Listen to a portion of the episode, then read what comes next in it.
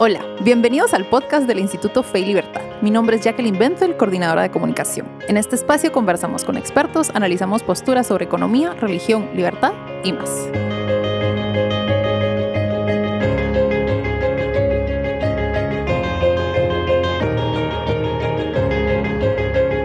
Bienvenidos a este nuevo episodio del podcast del Instituto Fe y Libertad.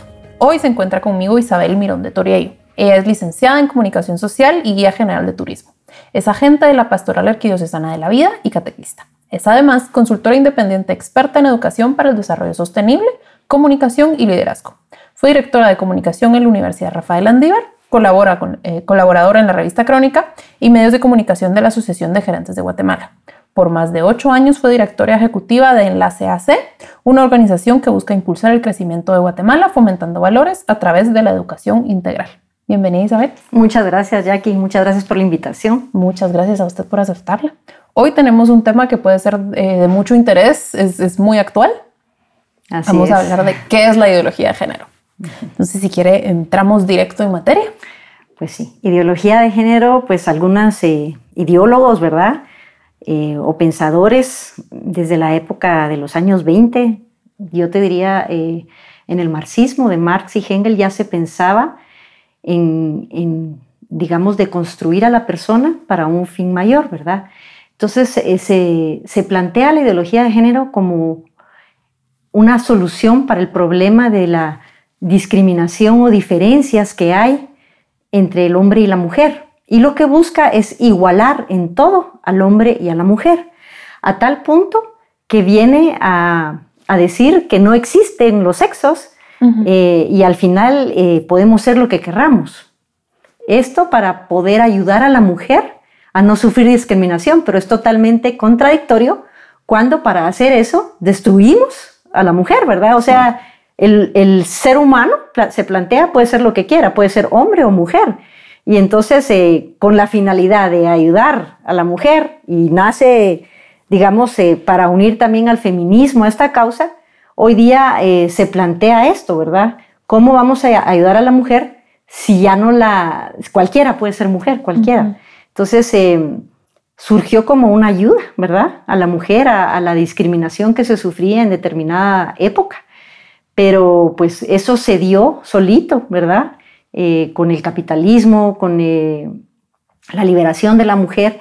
Y hoy día, pues lo que se le plantea es, si tú puedes escoger, tú eres dueña de, tu cuerpo, tú puedes decidir.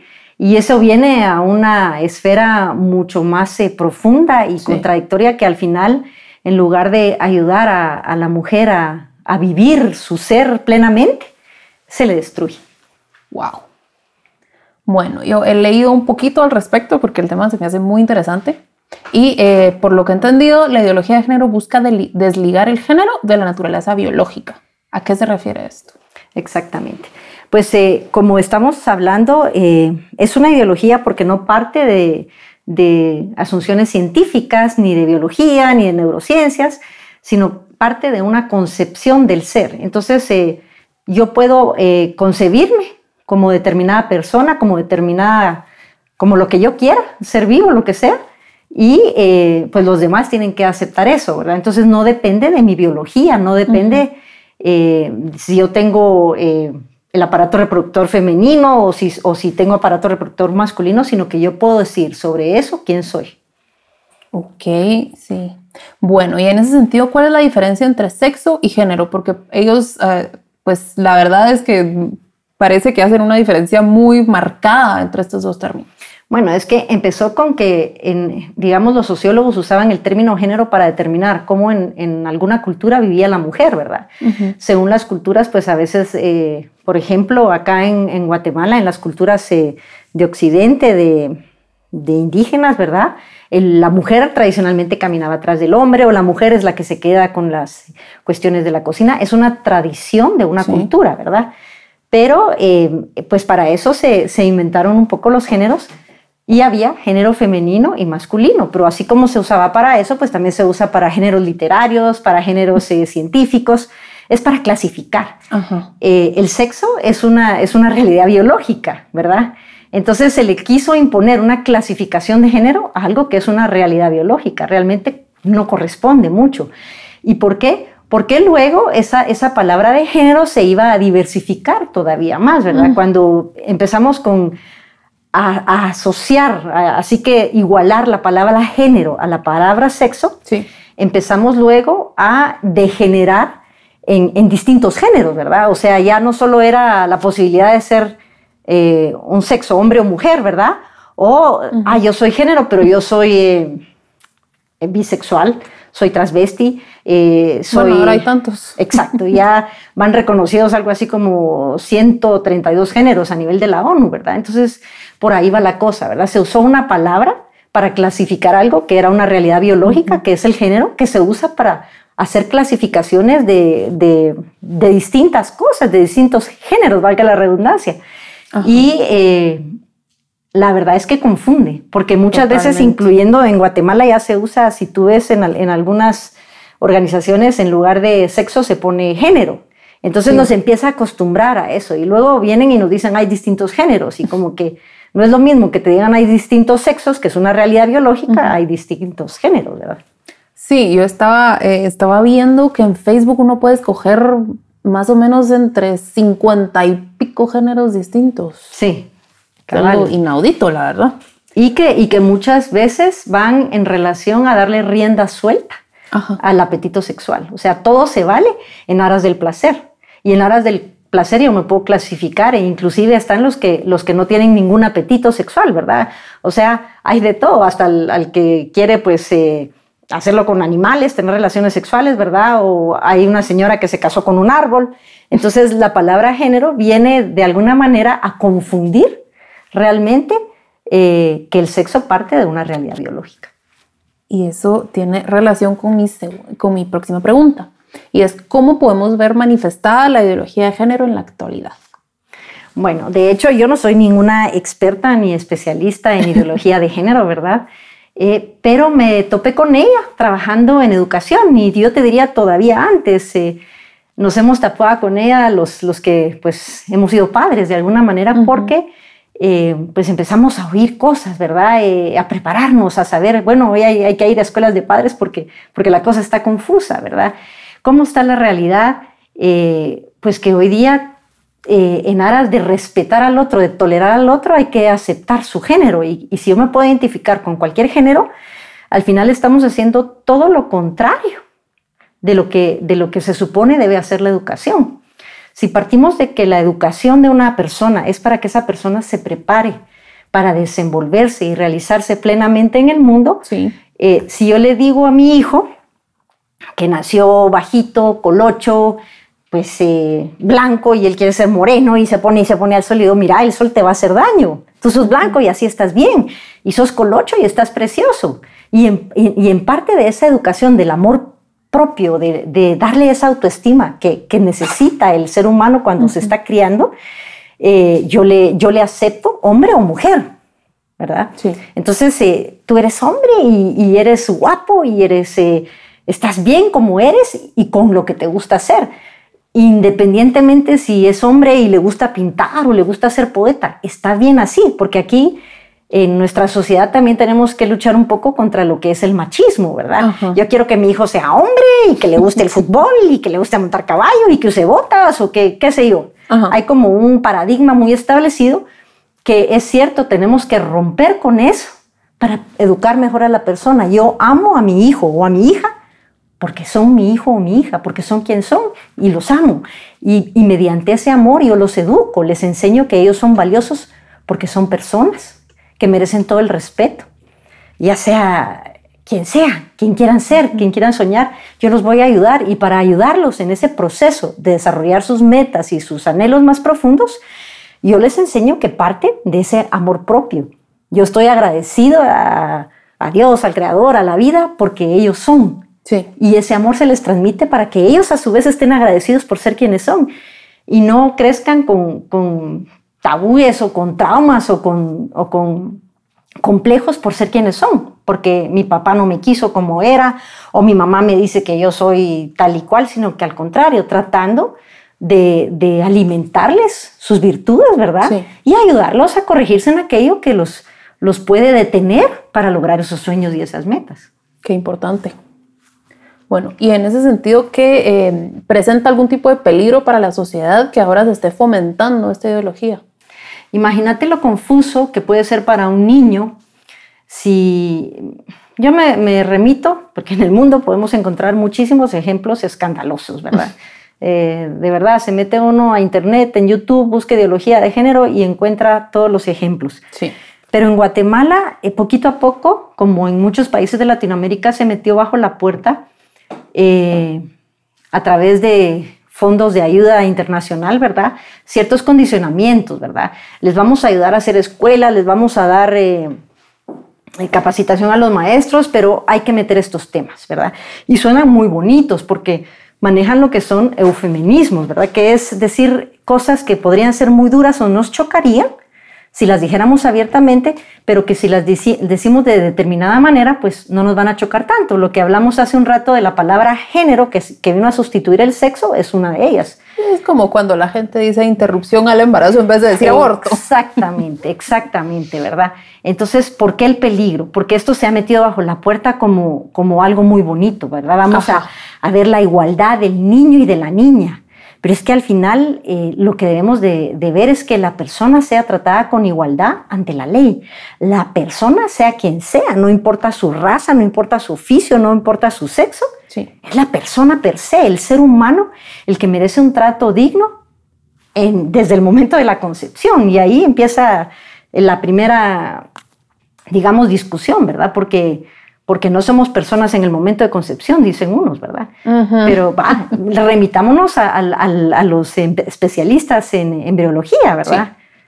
En genética. O sea, la ciencia hoy nos dice que somos seres humanos desde el momento de la concepción, porque ya no vamos a pasar a otra cosa. No podemos en determinado momento que nos vamos a convertir en, en, sapos o en perros, no. Somos las personas que somos con nuestros 46 cromosomas desde el momento que somos concebidos. Entonces, eh, la ideología de género es peligrosa porque se mete con, eh, estos, con estas eh, palabras bonitas, como tú dijiste, interrupción del embarazo, porque yo fui abusada, porque yo fui violada, pero estamos acusando y, matando a un tercero que es inocente en este caso, ¿verdad? Sí. Pero pues también está el tema del, derecho a decidir. O sea, yo decido sobre, mm. sobre mi cuerpo, ¿verdad? Perfecto pero esa tercera persona no es parte de tu cuerpo. Tú matas a ese, a ese ser que estaba dentro de ti y no, y no te mueres. O sea, no, ¿verdad? Eh, luego está otro tema eh, importante que es, eh, te mete en el tema del matrimonio igualitario, lo llaman, ¿verdad? El mal, llamado matrimonio igualitario, que le quiere dar los mismos derechos a, a, a una pareja que decide estar junta pero que no tiene la capacidad natural de procrear en esa relación y que si quiere pues heredarse o tratarse dignamente lo puede hacer, no tiene nada que ver con la intervención del Estado en esa, en esa relación, cuando en un matrimonio sí se necesita intervención del Estado. ¿Por qué? ¿Por qué se regula? ¿Por qué se hace una ley en el matrimonio? Porque esa pareja, hombre y mujer, que se casan, son, son eh, naturalmente proclives a tener hijos. Sí. Y entonces a quienes protege la ley es a esos hijos, porque esos hijos van a ser los futuros ciudadanos de un país. Entonces son vulnerables y hay que protegerlos. Y por eso se habla que el primer responsable de los hijos son los padres, porque naturalmente son los primeros responsables de educar a esos hijos.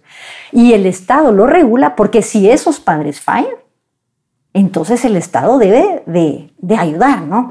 Estamos hablando de que pues no todas las familias son perfectas, no todos los matrimonios son perfectos, pero que es lo que naturalmente se da y que, y que va a hacer que la sociedad se nutra de buenos ciudadanos. Cuando papá y mamá funcionan bien, pues esa familia va, va a hacer que esas personas que vienen de esa familia pues se amen, tengan buena autoestima, tengan metas. Entonces es lo ideal, pero bajo esa premisa trabaja la educación.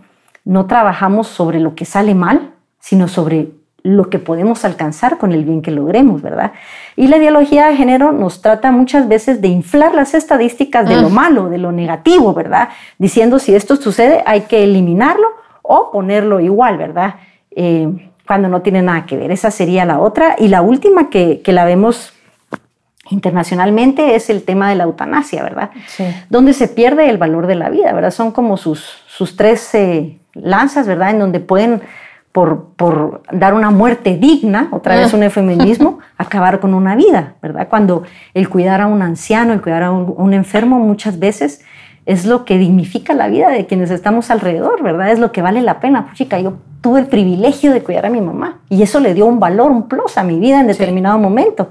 Y al enfermo le va a dar un bienestar en ese momento que, que es el, el haber sido amado durante o a pesar de su enfermedad. Entonces, perdemos, perdemos mucho valor y mucha dignidad al, tomar estas premisas como por sentado, ¿verdad? Y es lo que, lo que es la punta de lanza que se nos está metiendo en, la educación, ¿verdad? Porque se van metiendo estas ideas eh, peligrosas en los niños, los niños son vulnerables, los niños son muy chantajeados, o sea, un niño no puede diferenciar, mira, te doy un dulce si tú dejas que yo te toque, ¿verdad?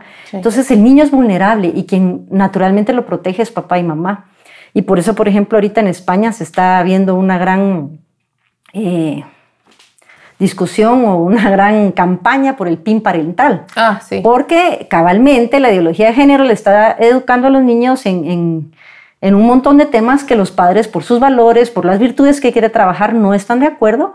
Pero al final, la ideología de género, cuando ya cumplió sus, sus puntos de, de, ley en donde se hace eh, ley en un, en un país, pues entonces al hacerse ley tienen eh, la obligación de enseñar esto en las escuelas y es ahí donde perdimos, porque se va a enseñar todo esto que la ideología de género plantea en la escuela. Y como por todas estas estadísticas infladas se dice los padres no están cumpliendo su labor, es que los padres no le dan educación sexual a los hijos, entonces es el Estado el que se va a hacer cargo de los padres. Y es el principio, por eso se habla que viene de, de raíz marxista, porque es el principio de, del marxismo, ¿verdad? El Estado interviene y destruye a la familia, que es al final lo que, lo que se busca, ¿verdad? ¿Por qué?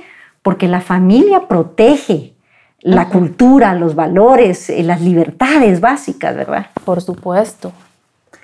Bueno, y en ese sentido, ¿cómo deberíamos responder nosotros ante la ideología de género?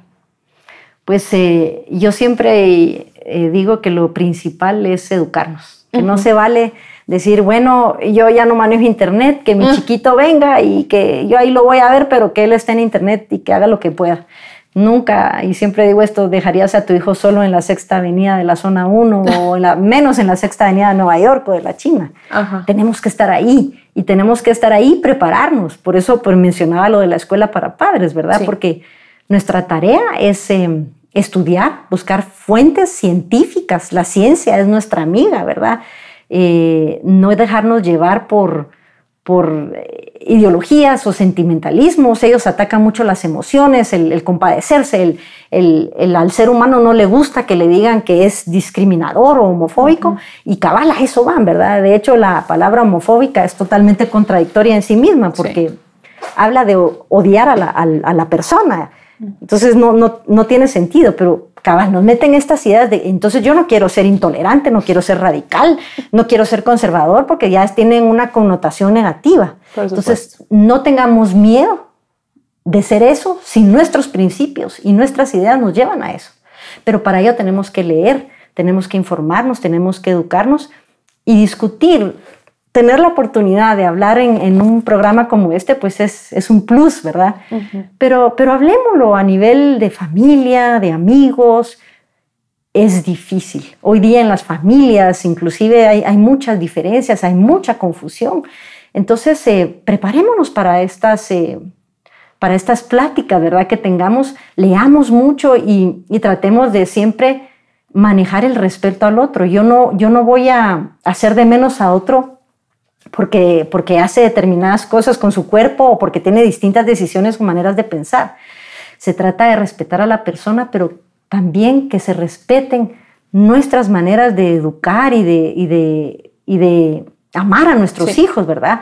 Y hoy día eso, eso nos lleva a defenderlo, inclusive en las escuelas, en ámbitos donde era por sentado que la escuela trabajaba como corresponsal de la educación de los hijos hoy día pues los padres se van a tener que organizar.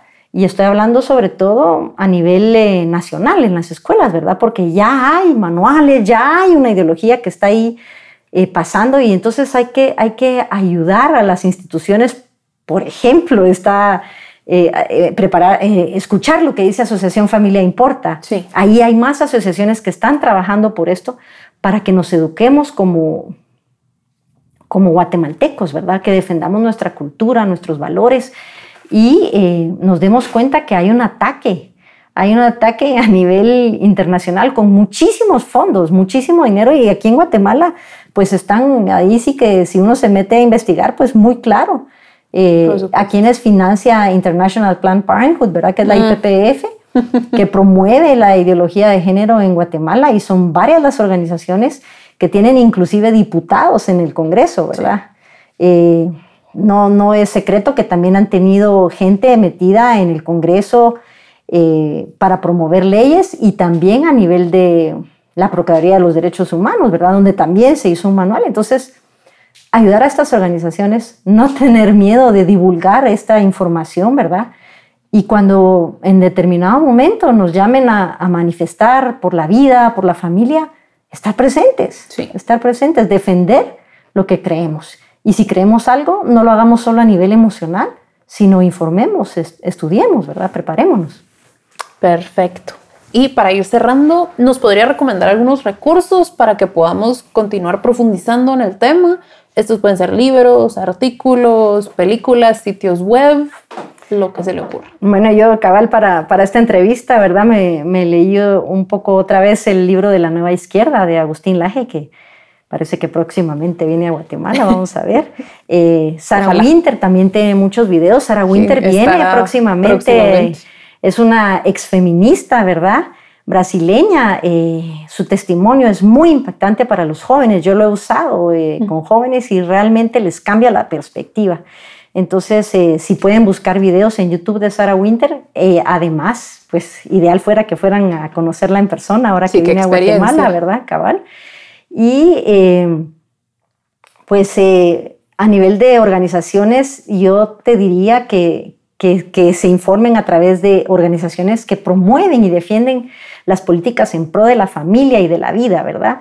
Está como AFI, Asociación Familia Importa, pero también está FAEP, ¿verdad? Está, bueno, las dos tienen ustedes, ¿verdad? Eh, fe y libertad, para mí que son dos principios súper básicos, importantes. Eh, Enlace, por ejemplo, tiene todos sus módulos eh, de lo que enseña en su página web, enlace.edu.gt. Y eh, pues hay muchísimas otras, ¿verdad? Eh, está una organización que defiende a nivel mundial la libertad religiosa y de valores y cultural de, los, de las familias. Sí. Es Alliance Defending Freedom, ah, ¿verdad? es muy, muy buena, ¿verdad? Eh, a nivel de leyes, ¿verdad? Pero, pero, de esa manera uno se puede enterar de lo que está pasando y cómo podemos estar más alertas en, en nuestro país. Perfecto. Bueno, Isabel, muchas gracias por estar aquí. Creo que tenemos que seguir hablando de este tema en episodios futuros. y em, para más información sobre el Instituto Fe y Libertad, nuestro trabajo, actividades y todo lo que hemos discutido en este episodio, pueden visitar nuestro sitio web en www.feylibertad.org, nuestros perfiles en todas las redes sociales, estamos en Facebook, Twitter, LinkedIn, Instagram y tenemos canal de YouTube también. Muchas gracias por acompañarnos. Hasta la próxima. Muchas gracias.